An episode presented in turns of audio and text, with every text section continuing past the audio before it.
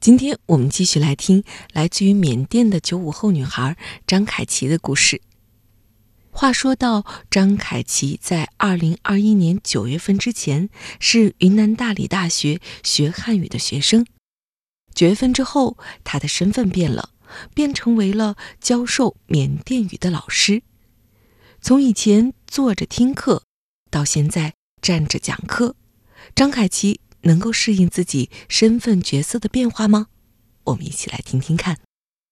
从学中文到教缅甸语，你自己觉得这个里边，当时你的心态上准备好了吗？要迎接这个挑战？刚开始的时候，就是挑战是挺多的。嗯，比如说我，呃，我当学生的时候，最大的挑战就是做作业、写论文。嗯，但是呢，要当老师的时候还要备课。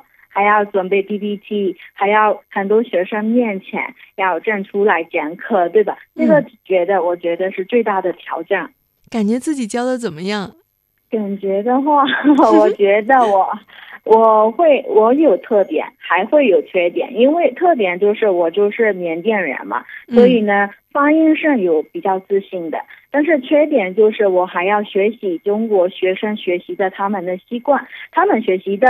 呃，习惯和我们学习的习惯也不太一样嘛，所以呢，我还要了解他们的学习情况。他们上课的时候怎么说呢？有些学生不愿意听的话，我怎么克服呢？还要学习呃这种技巧吗？你觉得这个中缅学生之间，这个你刚才说这个学习习惯上有差别是什么呢？呃，就是中国学生的话，就是他们特别努力，然后呢，一定要给他们布置作业。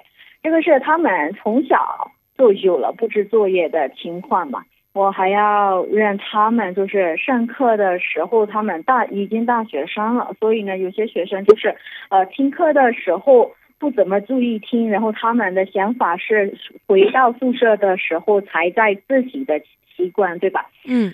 但是缅甸学生的话，他们比较喜欢不喜欢做作业。我们缅甸的情况下也是不是每天都给很多作业的情况，课呃在课堂上一次性的呃说完，然后回到家的时候自习的习惯是很小的，全是靠老师来，嗯呃教的情况。但是中国学生的话，他们还会有自己去自习的习惯。所以这个是差别，所以说你也得把自己当学生的时候那些体验给忘掉，然后重新去习惯中国学生的习惯。对的，其实呢，我个人个人的话，我不太喜欢，就是我不太喜欢布置作业的。但是呢，想让他们更好的学习的话，我还要布置作业。所以呢，对我来说是布置作业的那那个部分是挺挺难的。因为我在我是学生的话，我是刚毕业的嘛，我还有学生的想法，所以呢，我说我是学生的话，我不想做太多的作业，然后我 有时候给他们的作业是很少的，然后他们轻轻松松的做完了，然后他们有时候说老师作业没那么多，那时候我觉得有点伤心啊，应该要给他们更多的作业，那那那种情况，那种矛盾。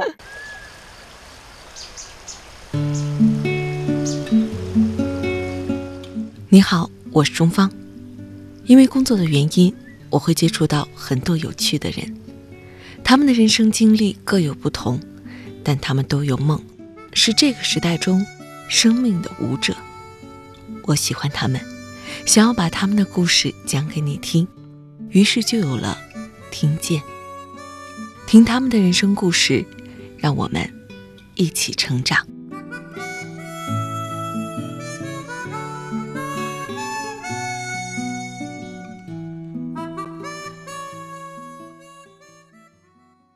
你现在给自己的学生们讲到缅甸的文化，然后缅甸的风俗民俗。如果说我们今天面对的这个受众啊，可能大家对缅甸没有那么熟悉，凯奇会给大家讲点什么呢？啊，我先介绍一下缅甸的主要文化节吧。就是我们四月份的时候会有我们缅甸的新年，就是过年。过年的时候，我们缅甸人。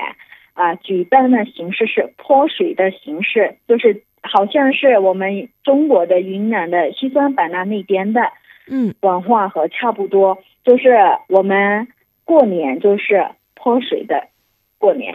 那时候我们举办的是一共有五天，还呃有时候四天，有时候五天，意思就是我们所有的不好的东西会泼水洗掉的意思。哦然后呢，这个文化节是特别重要的，缅甸举办的时候特别呃隆重的一个文化节。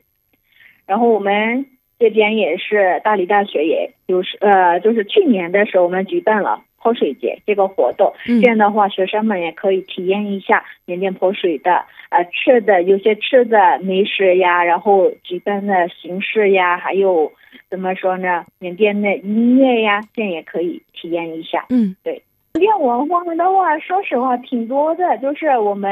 嗯呃，进来教室，老师进来教室的时候，我们很多学生要要起来，然后呢，那个起来的时候，我们的手好像是拜佛的一样，手势哦这样，呃，手是嗯拜佛一样弄的格式。然后呢，我们缅甸穿那个教室里面的呃礼衣的话，我们一定要穿白色和绿色的校服。我就是在们中国这边的话，每每个学校都会有不同的校服，对吧？但是嗯我们缅甸的话，不管是呃哪个学校，你都要穿白色和绿色的校服，不仅是学生，老师也要穿白色和绿色的校服。然后呢，我们缅甸上课的时候，老师的话一定要穿传统服装，不能穿裤子，也不能穿裙子的那种。那穿什么？我们要穿传统服装，是女生穿的话，也是一种裙子，但是裙子的格式是一定要长的，一定要嗯长到脚上。嗯，我们叫的是隆吉，这个是缅甸语的啊、翻译，对隆吉。嗯。我们汉语中的话也可以翻译裙子，但是穿、嗯。一定要穿的是龙脊。所以呢，我上课的时候，我上课之前，如果我妈妈打视频给我的时候，嗯有有有时候我会穿裙子，有时候我会穿裤子的时候，他说。你们不需要穿传统的吗？我哎说这个是中国，不需要穿裤子也可以，裙子也可以。我说的，然后哦，我还以为老师都要穿那个传统传统的服装。哦我说，嗯，这个不需要了。对，对他们来说是有点奇怪的。那现在已经开始教书，在中国当老师了，有没有对自己的未来有筹划呢？我会在这儿一直当老师当下去吗？哦、当老师这个的话，我个人觉得，嗯我现在还年轻，就是经验也不太丰富啊，还要积累经验。嗯然后呢，我现在我现在情况就是我带的有些学生，嗯我想跟他们毕业以后，因为我要带他们毕业，就是我就是他们的就是写论文的时候还要指导，嗯所以呢，我还要等这一批学生，然后呢，想帮助很多学习缅甸语的学生真正的了解缅甸的文化。嗯但是前期的话，就是我还想回国，嗯，但是不知道什么时候能回国，什么时候会回国。嗯具体情况的话，我还不能预预算。但是呢，我的我是呃，未来的话，我还想回缅甸，嗯，然后当汉语老师，因为要当汉语老师的话，呃，光教书是不行的，我觉得不可以的。所以呢，我想多积累别人的文化经验，还有嗯。生活方式的经验，然后这些值得学习的东西，然后再教给缅甸的学生。嗯因为缅甸的很多年轻人，我发现就是他们对中国文化是特别感兴趣的。嗯尤其是这个电视剧的影响下，就是他们特别喜欢看电视剧，所以呢，电视剧的影响下，他们想来中国体验一下来瓦留学的经验。所以呢，我想回国，然后想帮助他们来这边留学。呃，现在有的是这样的打算。在中国，希望能够把缅甸的文化教给自己的中国学生。回到缅甸后，又希望把自己在中国的所见所闻所学教授给自己的缅甸学生。